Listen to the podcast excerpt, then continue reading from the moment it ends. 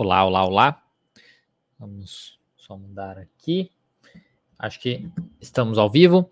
Então, hoje, né, como é, uma, uma continuando, né, nossa série de lives sobre a depressão, para tentar ajudar o pessoal aí a, a, conhecer um pouco mais da depressão, o trabalho da depressão. Lembrando que essa live aqui, assim como todas essas lives da depressão e também atualmente todas as lives do canal, tá? Do canal, dos canais, né, do Instagram e tudo mais, estão é, são direcionados para estudantes de psicologia e profissionais da área, tá? Então, se você é uma pessoa que sofre é, com depressão e está tentando buscar ajuda, aqui não é o melhor local para isso. Tá? É importante que você às vezes busque ajuda de um profissional. Vão ter vários profissionais aqui que possam, podem aí te ajudar, querendo ou não. Tá? Tô com esse fone mais feio porque o meu outro fone caiu no vaso e aí, e aí estragou. Enfim. Não estragou, mas estava uma bosta, né? Todo mundo reclamava do som baixo e tudo mais, então eu tô com outro fone agora. Então é isso aí. Então vamos lá, falar hoje sobre o paciente como seu próprio terapeuta. Se você é novo, está chegando aqui pela primeira vez, meu nome é Diego Falco, sou psicoterapeuta cognitivo comportamental, e nessa aula eu vou falar sobre como o paciente, aí o paciente como seu próprio terapeuta no combate à depressão. O objetivo dessa aula, como todas as minhas aulas aqui nos meus canais, é tornar a psicologia mais acessível para todos os psicólogos e fazer com que você, que é profissional, tenha mais confiança justamente no seu trabalho e realize seus atendimentos clínicos sem precisar passar por pós-graduação. Sem precisar depender desse universo aí das universidades esse universo das universidades, onde você precisa continuar estudando e continua. Não, você precisa disso, né? A ideia é criar a autonomia é, em vocês, vocês conseguirem é, pensar com a própria cabeça, refletir um pouquinho, duvidar de tudo também, né? Que é uma coisa que a faculdade deveria ser capaz de fazer, mas ela não faz, porque ela não gosta de questionamentos, ela não gosta de debate, livre debate de ideias, ela não gosta muito disso, não. Ela quer realmente te formar dentro de um quadradinho e que você respeite aquilo e não o status quo e tudo mais. Não questione nada. Né? Infelizmente, é isso. Ela perdeu o seu sentido. Mas é isso aí, estão ficando atrasados, eventualmente a gente domina toda a bagaça. Então vamos lá. Então, eu comecei essa série de lives sobre a depressão para tentar ajudar justamente focar nisso, estudantes de psicologia e profissionais da área e a lidarem e ajudarem ao máximo os seus pacientes depressivos. Tá? Então eu não posso falar exatamente o que é, mas na semana que vem vou ter é, um novo projeto que eu vou estar anunciando para todo mundo, para todo o, o Brasil, digamos assim, e quem participar do meu grupo VIP, ah, quem vai participar do meu grupo VIP vai ter acesso a uma oferta única e exclusiva de pré-lançamento desse novo projeto. Então, você que é estudante de psicologia, que é profissional da área e quer conhecer um pouco mais sobre isso e também ter acesso a essa oferta, pode participar desse grupo. Se você estiver vendo pelo YouTube ou pelo Facebook, você pode se inscrever, tem o, o botão aqui, entrar ali no grupo VIP.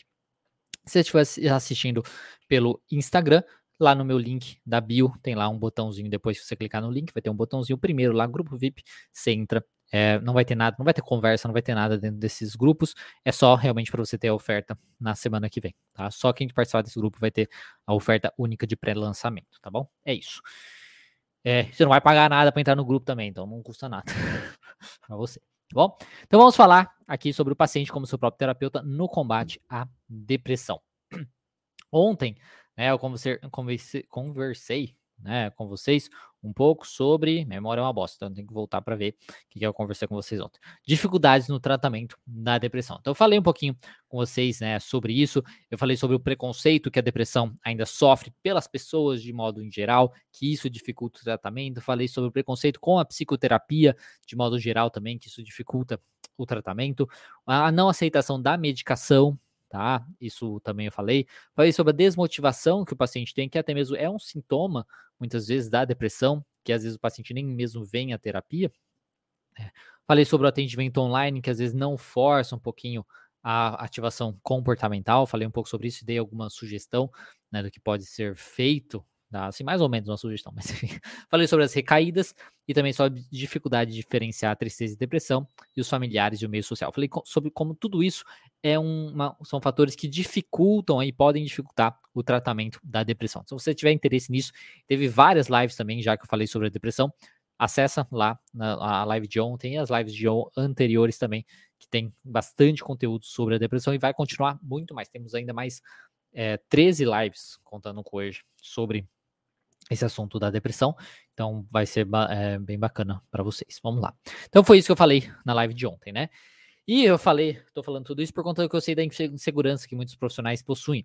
E às vezes eles não sabem, né, dessa questão que o paciente é como próprio terapeuta, né, o paciente como seu próprio terapeuta, isso é benéfico, né? Isso vai ajudar no combate da depressão e nos mais variados transtornos que ele possui. O objetivo, né, para quem às vezes não sabe ou às vezes vem de uma outra é, linha de terapia, né?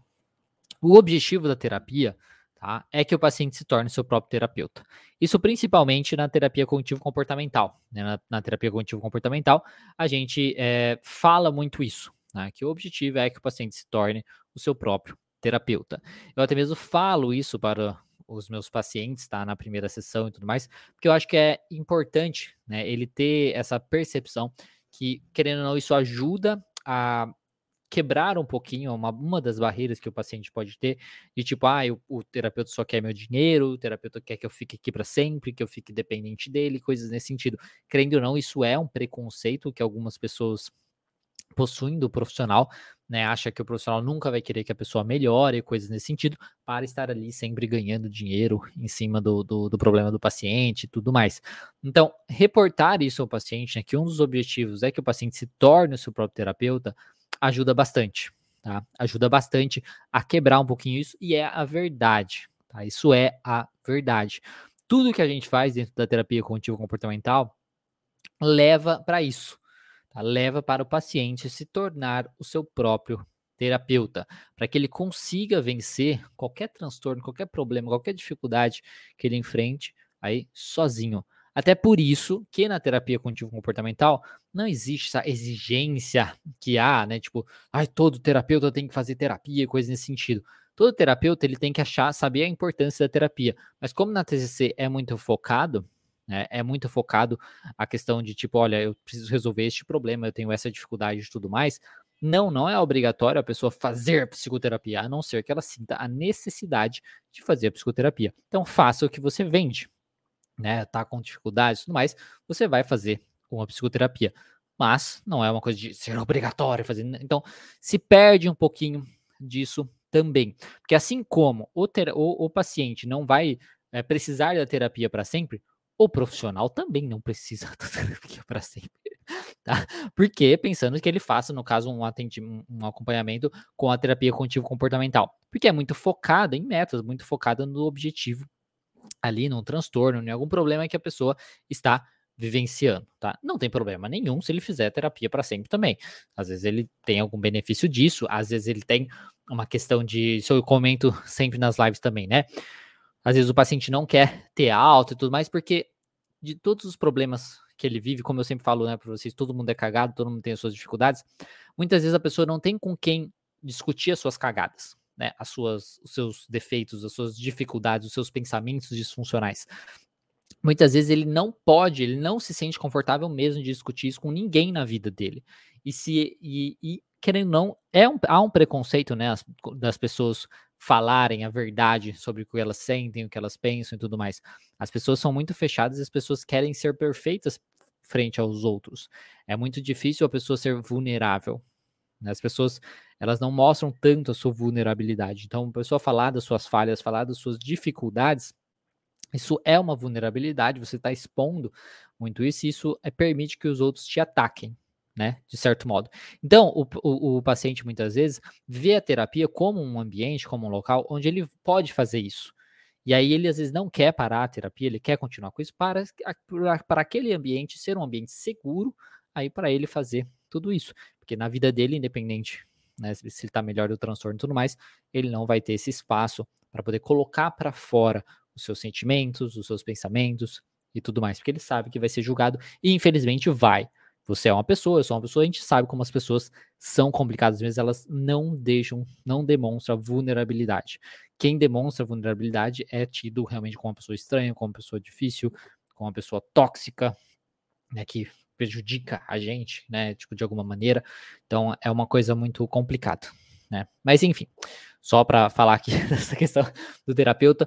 Então, tá, o objetivo da terapia é que o paciente se torne o seu próprio terapeuta, pelo menos na, nessa questão das suas dificuldades, dos seus transtornos e tudo mais, tá? Algumas terapias, tá? Algumas psicoterapias não gostam muito dessa, é, dessa ideia, mas é isso, é assim que a terapia, que a TCC funciona. Tá? O objetivo é que o paciente se torne o seu próprio terapeuta. Ele vai ser uma pessoa capaz de fazer tudo o que o terapeuta ajuda ele a fazer ali na terapia. O nosso objetivo é que o paciente tenha autonomia. E até observando tudo isso, é por isso que eu luto tanto pela autonomia do profissional, para ele fugir dessas garras das, uni das universidades, onde não desenvolve autonomia profissional. Então, eu gosto de trabalhar com a ideia do profissional e tudo mais do mesmo modo de trabalhar com os pacientes, na questão de tipo ter a nossa autonomia, de você saber lidar com as suas coisas. Então o paciente vai lidando com seus próprios problemas, você como profissional tem que saber lidar com seus próprios, próprios problemas também, ser um profissional autônomo, né? Ser um profissional independente, tá? E aí a gente vai estar tá lidando com muitas crenças do psicoterapeuta e crenças do paciente, tá? Sobre essa questão do paciente se tornar o seu próprio terapeuta. Algumas crenças podem ser do paciente, né? Como eu já falei, como eu falei antes, de tipo, é, tudo bem que isso vai ser benéfico, né? No caso, dele ter a crença de que o terapeuta só quer dinheiro dele, coisa nesse sentido, você vai estar combatendo essa crença, então aí, ok. Mas muitas vezes o paciente vai ter uma crença de que ele não consegue mesmo, tá? De que ele não vai conseguir fazer as coisas sozinho, tá?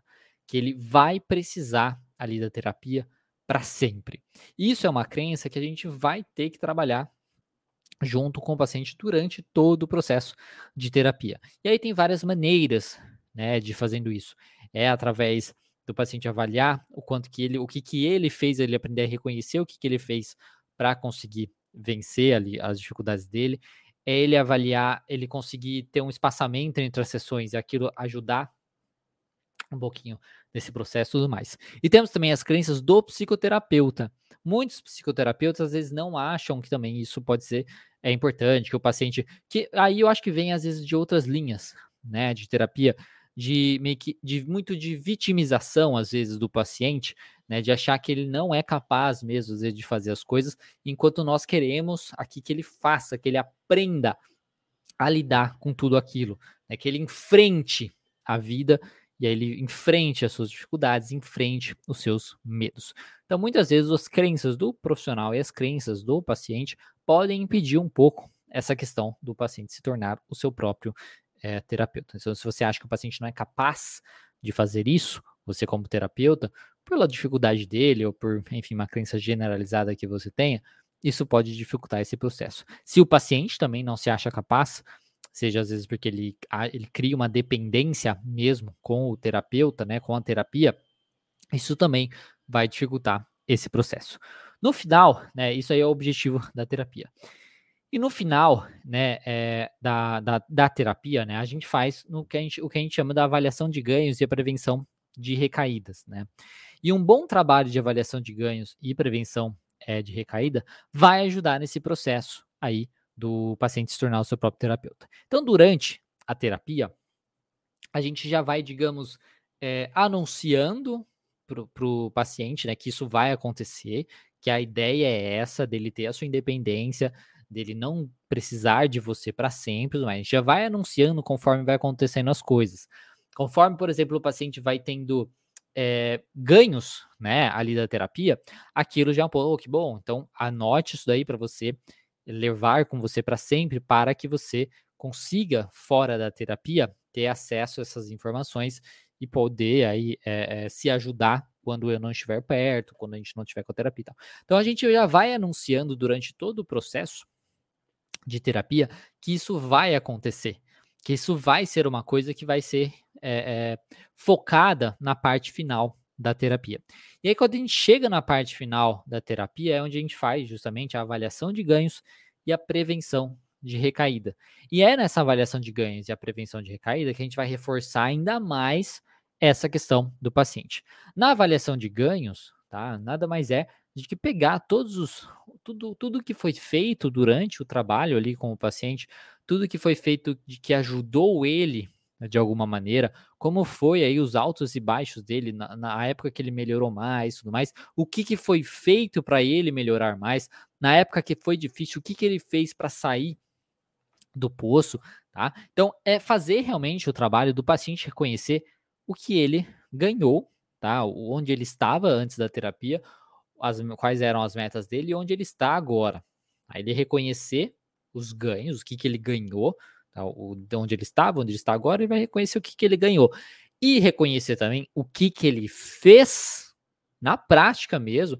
Poxa, eu fiz o desafio dos pensamentos, eu fiz a leitura do cartão de enfrentamento, eu escrevi muito cartão de enfrentamento, eu fiz tal exercício, tal exercício, tal experimento, tal exposição, tá? O que, que ele fez para ter esse ganho?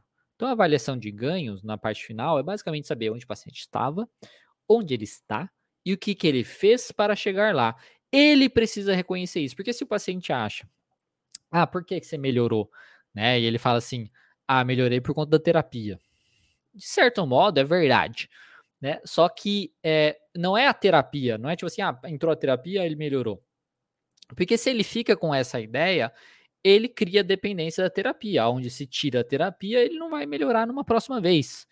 Né? Onde tira a terapia, ele pode piorar, por exemplo. Né? Então, tira a terapia, ele vai piorar, ou tira a terapia, numa próxima vez ele não vai conseguir sair da mesma situação, caso aquilo aconteça de novo, caso volte de alguma maneira. É a mesma coisa na questão de dependência emocional de medicação. Se o paciente acha que melhorou por conta da medicação, é a mesma coisa. Tá? Se ele não reconhece o que ele fez para melhorar, não, só melhorei por conta da medicação. Tá. A partir do momento que tirar essa medicação, ele vai piorar.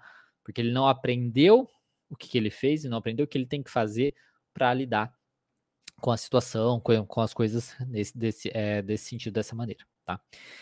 Então, na avaliação de ganho é muito importante isso: onde ele estava, onde ele está e o que, que foi feito na prática mesmo para ele melhorar. Ele precisa reconhecer o que, que ele fez. Ele precisa ter claro na cabeça dele o que foi que ele fez, os comportamentos que ele teve diferente? Para aí conseguir essa melhora. Depois temos a prevenção de recaídas, né? Na prevenção de recaídas, nós vamos ajudar o paciente a treinar a observação dos sintomas, dos sinais que ele é, tem, por exemplo, que está voltando uma depressão, tá? que está voltando pensamentos depressivos. Os sintomas que ele começou a observar antes da crise é, depressiva que ele teve agora, dessa crise aguda que ele teve, por exemplo. Para que ele perceba esses sinais e faça as devidas mudanças da avaliação de ganho, né, o que, que ele, os, os comportamentos que ele teve, coloque em prática antes de ter uma recaída, né, antes de ter uma, uma, uma, queda aí maior. Essa é basicamente a prevenção de recaída. Tudo isso é feito através de uma boa, é, de um bom questionamento ali com aquele paciente, de um trabalho do paciente reconhecer mesmo o seu papel no todo o processo. Tá? Então, por isso que a gente fala muito nessa questão, né? Eu, eu falo muito nessa questão da autonomia. Ele vai reconhecer o papel dele, o que, que ele fez, tá? a responsabilidade dele nessa melhora. Tá? O que, que ele fez de diferente para conseguir melhorar. Tá? Isso é muito é, importante, esse, esse processo. E nós temos também o, o que nós chamamos de autoterapia, tá? Nós temos também a autoterapia, que eu até vou falar depois mais à frente, em uma outra live, mais especificamente sobre ela.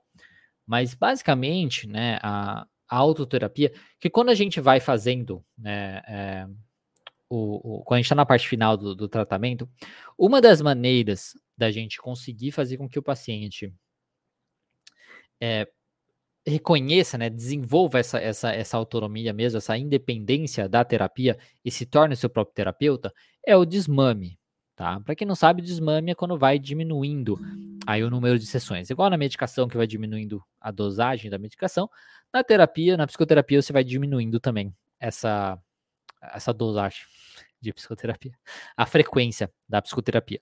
Então, se nós estamos fazendo sessões é, semanais, nós passamos, por exemplo, para sessões quinzenais, depois para sessões mensais, depois para sessões a cada dois meses, três meses, enfim.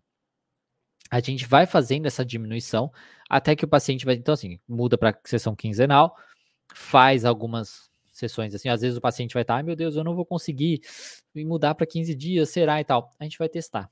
Aí você fala isso para o paciente mesmo, ó, vamos testar, vamos ver, tá? Como vai ser.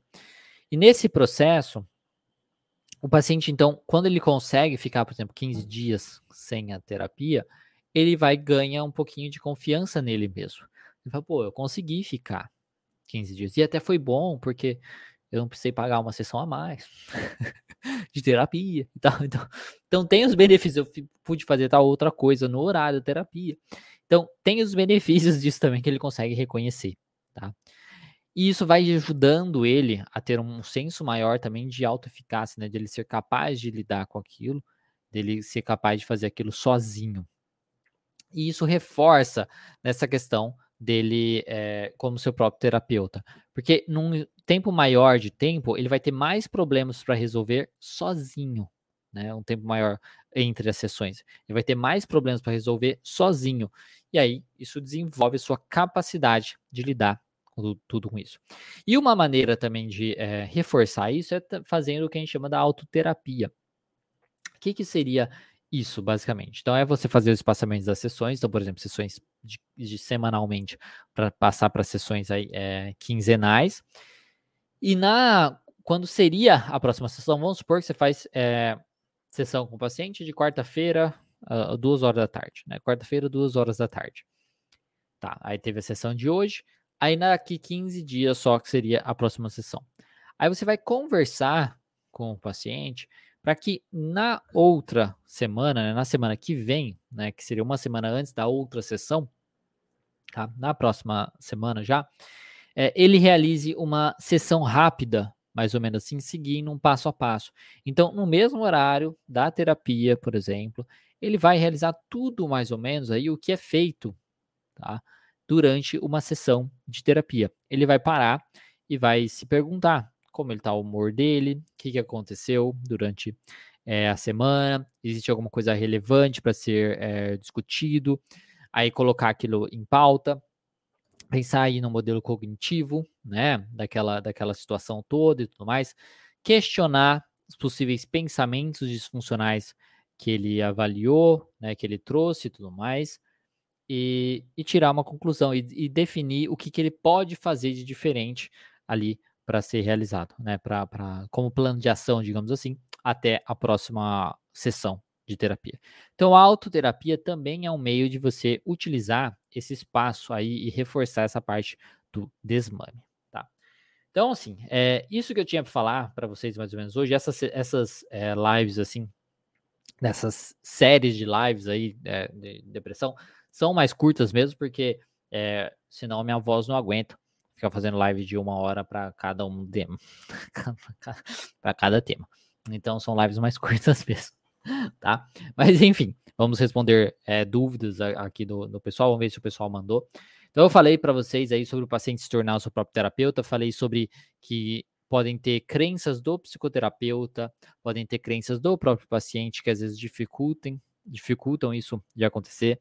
Falei sobre a questão da avaliação do ganho, né, e da prevenção de recaída, como que isso vai ajudar nesse, nesse processo, porque o paciente vai aprender o que, que foi aí que ele, que ele fez de diferente. Ele aprendendo o que, que ele fez de diferente, ele vai saber que fazendo aquilo na vida dele, tá? Fazendo aquilo na vida dele, no dia a dia dele, aquilo vai ajudar bastante. Tá? Aquilo vai ajudar ele superar, aquilo vai ajudar ele lidar com os problemas aí diários. E eu falei também sobre a questão do desmame, que isso reforça também, quando a gente tem esse espaçamento entre as sessões, isso ajuda o paciente a reforçar as suas habilidades. Então, tem, às vezes, é, ele consegue fazer alguma coisa ficando ali uma semana, né? Entre uma sessão e outra, mas às vezes ele ficando pensando, ah, mas eu tenho a terapia na próxima vez, na, na, próxima semana e tudo mais, aquilo às vezes facilita ele lidar com as coisas. Agora, ele tendo a sessão só daqui 15 dias, ele vai ter que, ele vai ser meio que obrigado a fazer uso das habilidades aprendidas, né? Vai ser obrigado um pouco a mais aí a fazer uso das habilidades aprendidas. Ele fazendo uso dessas habilidades, ele vai aprender ainda mais, vai reforçar ainda mais, vai ver a eficácia disso, vai se tornar uma pessoa mais capaz e vai se tornar novamente aí o seu próprio, é, fica mais fácil dele se tornar novamente o seu próprio é, terapeuta. E temos também a autoterapia, que é um jeito também de ajudar nesse processo, tá? Nesse processo aí quando a gente faz o desmames. Então temos duas perguntas aqui do Stories que eu mandei hoje de manhã. É, você costuma responder direct? não teve nada a ver com, com a live. Mas sim, eu costumo responder direct, mas é que às vezes alguns directs vão pro. é, solicitações. Porque no, no Instagram ele tem o direct normal, a pessoa manda, aparece ali, e tem alguns que vai para solicitações. Aí às vezes eu esqueço de ver os solicitações, tá? Então aí eu, eu, às vezes respondo ali. Se você for uma pessoa que vai mandar um áudio direto, eu não vou te responder, tá? Eu não respondo áudio se você mandar um áudio direto. Eu preciso saber pelo menos do que se trata para mandar. E se você for uma pessoa que manda textão também, provavelmente eu não vou te responder. Mas se você chegar um olá, tudo bem? Gostaria de saber sobre isso e tal. Aí provavelmente eu vou te responder, tá bom? Mas se, se for no, no. Se cair nas solicitações, pode demorar um pouquinho a mais também, tá? É, não consigo pagar um terapeuta. Qual o melhor livro de autoajuda para ansiedade usando a TCC? Olha, não saberia dizer um melhor livro de autoajuda. É, se você não consegue pagar um terapeuta, tem muitas tem maneiras de você fazer psicoterapia, seja um valor social, então às vezes um pouquinho, às vezes você consegue pagar. Se não conseguir, tem faculdade de psicologia que às vezes tem atendimento é, gratuito ou também por um valor mais baixo. E tem também os serviços é, das, nas comunidades, nas regiões, nos bairros tal, do CAPS e tudo mais, que você pode conseguir algum atendimento. Pode demorar para conseguir o atendimento, pode ter essas coisas assim, né, essas dificuldades, mas você é possível você conseguir. Pode levar um tempinho, mas você consegue, tá? Então, é, é, melhor, nem que se você se inscreva agora e seja atendido depois.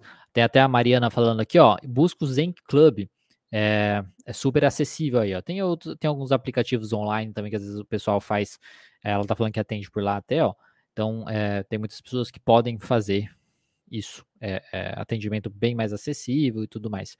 Porque nós, profissionais, nós nem podemos divulgar atendimento gratuito. Então, mesmo que há profissionais que às vezes façam atendimento gratuito, mesmo de uma maneira é, para ajudar mesmo e tudo mais, é, nós não podemos divulgar, tá? Eu sou contra isso, acho, acho absurdo não poder divulgar, acho que não tem nada a ver. Acho que o Conselho de Psicologia está muito atrasado nessa putaria. Então, então eu, eu, eu, repito isso muito, as pessoas já estão tá cansadas de ouvir isso.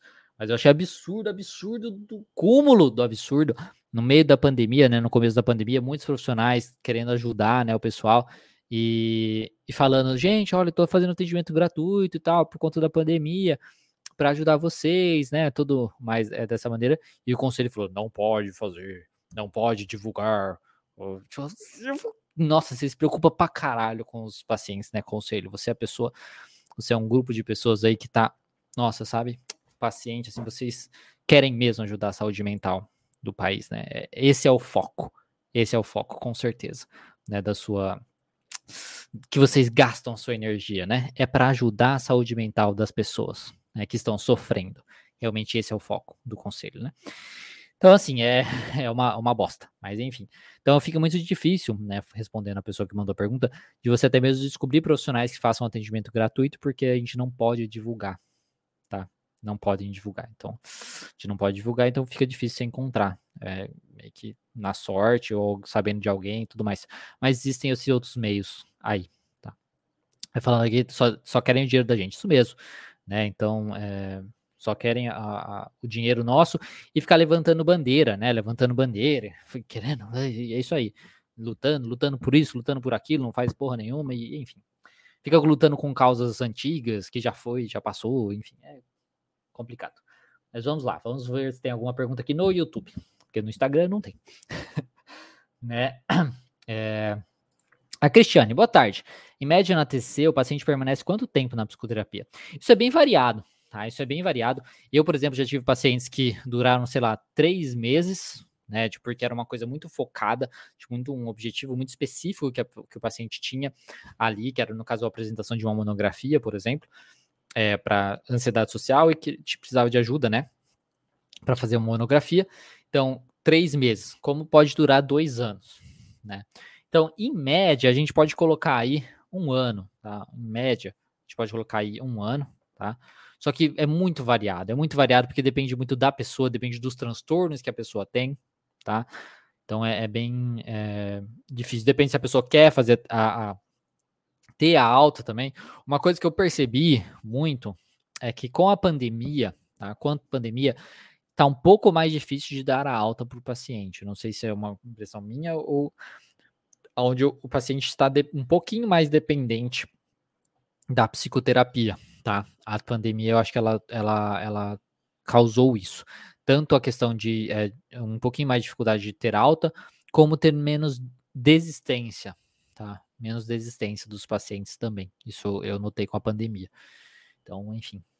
É, mas é bem, é, é, bem variado, tá bom? É, A, a, Maria, a Mariana falando que nosso trabalho é muito puxado, acho lamentável existir psicólogos que atendem de graça. Não, eu não acho lamentável, acho que é uma opção, porque existem pessoas, são níveis aí, né? Vamos pensar, se todo mundo cobrasse, cara, vamos supor que se cobrasse, todo mundo cobrasse 150 reais a sessão. Uma sessão por semana dá 600 reais por mês. Quem que tem essa condição de pagar 600 reais por mês na terapia? Aí você já diminua, diminui, tá? Você já diminui é, quem pode fazer psicoterapia. Aí você exclui uma população, por exemplo. Aí você começa então quebrar, né? Aí pessoas cobram menos e tudo mais. Então eu acho que tem espaço para todo mundo, né? Então profissional que cobra, que faz de graça, e aí pessoas que não podem, né? Não tem condição, faz ali, né? A sessão por, por, por de graça, ou por 30 reais, ou por 50 reais, ou por 100 reais. Ah, o médico cobra 250, mas é uma sessão, né? O médico não é uma sessão por semana por não sei quantos, por, por não sei quanto tempo, né? Não é um ano de terapia, 250 reais por sessão. Tem profissionais que cobram 200, psicólogos cobram 250 reais, 300 reais. O que eu, tô, o que eu acho legal é que existe espaço para todo mundo. Existe para o profissional que cobra zero, profissional que cobra 30, 50, 100. Se o profissional que cobrasse zero, por exemplo, impedisse o profissional que cobra 300 de trabalhar, né? Mas isso não é verdade. Isso é uma falácia que as pessoas têm, falam muito isso. Ah, é porque causa, é, cria uma coisa desleal da profissão. Não, não cria porra nenhuma. Senão, todo mundo que cobrasse 50 reais estava cheio e quem cobrasse 300 reais estava vazio. O que é mentira. Isso não é verdade. Pode ser certeza, tem um monte de gente acompanhando aqui que cobra 50 reais que não tá cheio. Tá? então, isso não é verdade.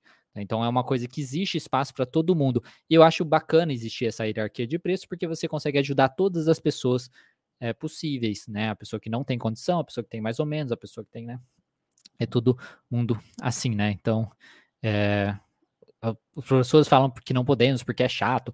Então, mas isso é, é, como eu disse, é falso. Eu acho que a gente volta, volto nisso, nessa coisa da gente é, ter a nossa autonomia e capacidade de pensar com a nossa própria cabeça e de discutir tudo isso.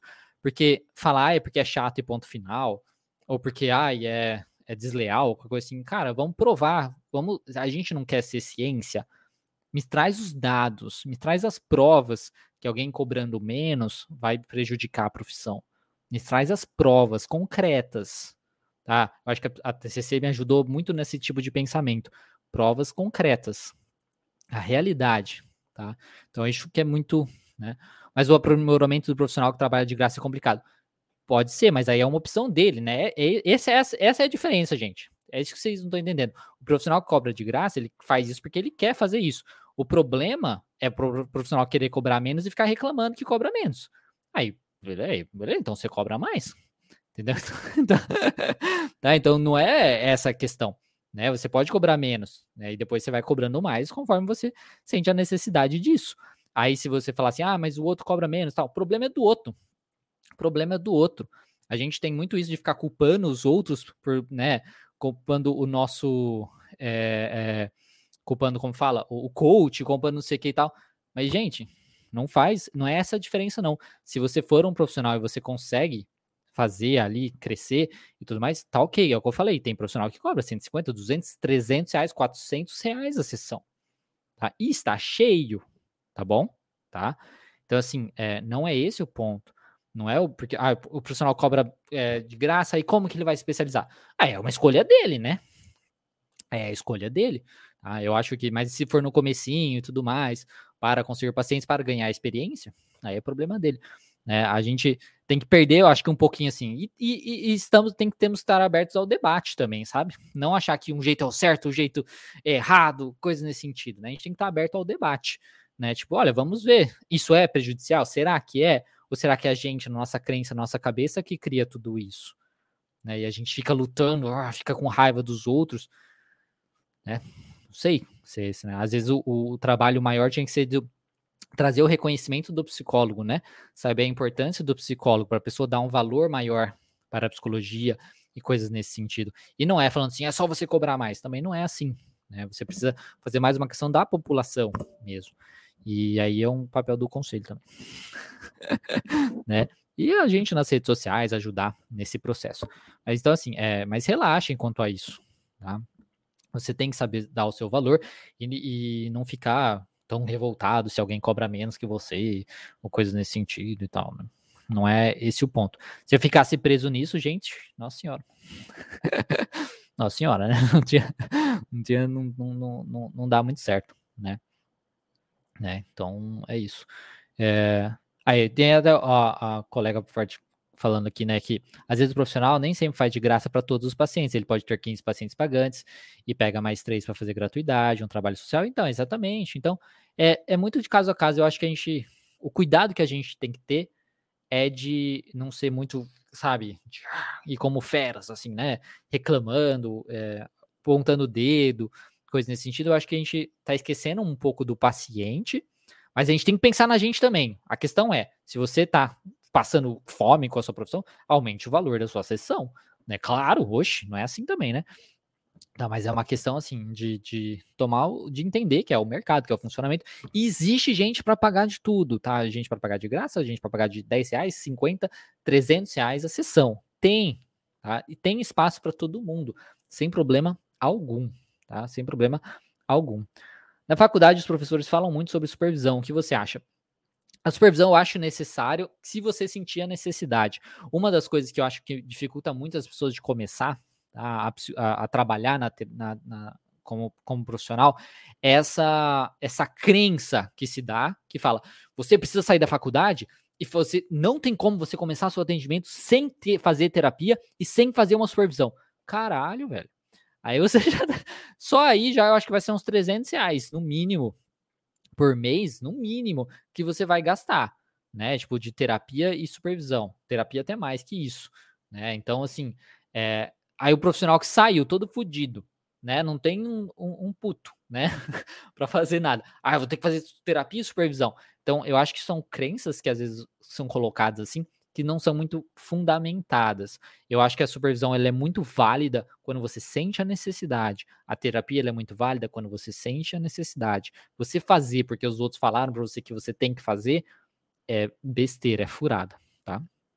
Eu acho que só prejudica, a gente fica criando essas coisas e tudo mais. Então, acho que a gente tem que ter mais liberdade de debater sobre essas crenças, essas coisas que são colocadas na nossa cabeça desde a faculdade ou por outros profissionais também e tal.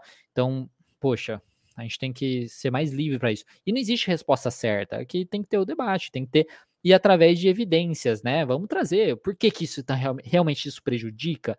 Ah, não prejudica. Ou ah, realmente prejudica por conta disso, disso e disso. Né? Então, não dá muito o, o, o é, não tem muito. Você tem que ter algum argumento, né? Tem que ter alguma validade, não porque sim. Quando dá porque sim, não é resposta, né? Mas enfim. A gente falou muito sobre isso, não falou nada sobre a depressão. As pessoas não perguntaram também.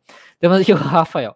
Diego, a autoterapia seria, na verdade, uma sessão de auto-questionamento socrático, porque mesmo o paciente analisando tanto tempo, é difícil realizar sozinho? Sim, é isso mesmo. Seria uma espécie de. Ele vai fazer uma questão do auto-questionamento, é, vai fazer o próprio questionamento socrático, vai identificar os seus pensamentos, vai responder esses pensamentos através do questionamento socrático, vai desenvolver respostas para esses pensamentos e vai desenvolver uma estratégia para lidar com isso. Então, é justamente aí que você falou assim, porque mesmo o paciente analisado, analisado tanto tempo, é tão difícil. Ah, não, é outra pergunta, né? Porque mesmo o paciente analisado, tanto tempo, é, é, tão difícil realizar sozinho. Realmente é difícil porque às vezes não foi feito da melhor maneira possível e aí precisa tentar trazer mais essa independência, de pouquinho em pouquinho ir fazendo isso. Com o espaçamento das sessões, isso ajuda um pouquinho a forçar o paciente a aprender essas, essas coisas, tá? É, mas é isso mesmo, na, na, sua primeira pergunta, né? A autoterapia basicamente é uma sessão de terapia que ele vai fazer sozinho, tá? E na sessão tem a questão do questionamento, por isso que é deixado para o final, tá? Da, da, da, do tratamento. É, a Débora, com relação a essas crenças do psicoterapeuta, pode ser avaliado em supervisão ou somente na terapia pessoal. Você pode fazer nos dois. né? Você pode fazer tanto na supervisão ou quanto na, na, na, na terapia pessoal. Né? Você pode lidar com essas crenças nos dois. nos dois momentos, imagino. Só se o seu, seu supervisor não gostar disso, mas é, você pode se realizar nos dois. Ou você mesmo fazer autoterapia, caso você é, não, não sinta necessidade de, de da, da, terapia e tal. É, Angélica, aqui como trabalhar com essas crenças no sentido de não atrapalhar no processo, é isso mesmo. Então, é, você faz isso sozinho, como você já tem as habilidades, já conhece, né, de você fazer os próprios questionamentos dessas crenças e tudo mais, ou você busca uma supervisão, ou você busca uma psicoterapia, tá bom? Angelina, não foi Angélica, não, desculpa. É... A Edilane, quando o paciente depressivo está medicado errado pelo psiquiatra há três anos, como lidamos? É, é se tipo, ele está medicado pelo, pelo é, psiquiatra há três anos, não tem uma melhora e tudo mais, você pode. É que é chato, eu, eu, eu sou muito. Eu não gosto disso, mas fazer o quê? De tipo, é, sugerir uma segunda opinião, sabe? De um segundo profissional, psiquiatra e tudo mais, pode ser viável, tá? É uma coisa. Aí vai de você ter uma boa relação terapêutica com o seu paciente, de você é, falar isso para ele. Ou se você conhece o psiquiatra, de você conversar com o psiquiatra sobre isso também, sabe? De falar, ó, oh, faz três anos, tá com essa medicação, será que não é. É, é que é foda falar, tipo, será que é bom mudar a medicação, né? Não é você que é o médico. Mas é. Você acha que tá dando certo? O que, que você acha dele? Você acha que evoluiu desde o começo? Às vezes jogar alguma coisa desse sentido para ver o que, que ele fala, né? Acho que são algumas opções. A Amanda falando, nem a revista eles mandam mais, tá falando do conselho, eu acho. Às vezes, para mim, eu acho que sempre aparece lá umas revistas lá, e, mas é sempre com coisa com movimentos de, né? Tipo, é, é só isso, as revistas também. Só fala dessa, dessa, dessa coisa. Virou antro de ativista, isso mesmo, é coisa de ativismo, não tem jeito. Virou ativismo, isso mesmo. É, Diego falando palavrão, eu falo bastante palavrão, né? Então, às vezes você é novo por aqui. Mas é isso aí. Bom, pessoal, é isso. Muito obrigado. Desculpa qualquer coisa, tá? É, se você é, pensa diferente em tudo isso que eu falei, não tem problema nenhum, tá? É, aqui é um espaço para a gente pensar diferente e debater ideias, né? Cada um pode ter sua ideia, cada um pode ter a sua opinião sobre, sobre o que o profissional tem que cobrar, como o profissional tem que fazer e tudo, não sei o que e tudo mais. Mas essa eu acho que é a liberdade, é assim que a gente cresce como profissão, tá? Uma coisa eu acho que eu posso falar que eu acho que todo mundo concorda. E é, todas essas regras que existem, tá? Do conselho de não poder divulgar preço e tudo mais, todas essas crenças dos professores, dos novos profissionais, dos antigos profissionais a respeito de quem cobra barato, mas isso existe há muitos anos.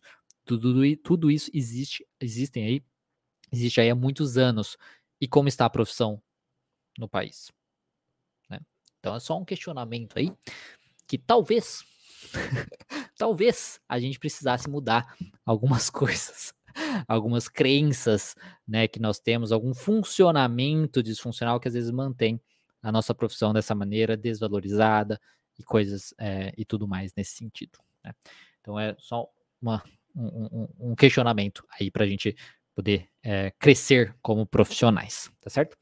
É isso. Então aí amanhã tem live de novo e amanhã eu falarei sobre a origem da teoria da depressão na TCC. Tá bom?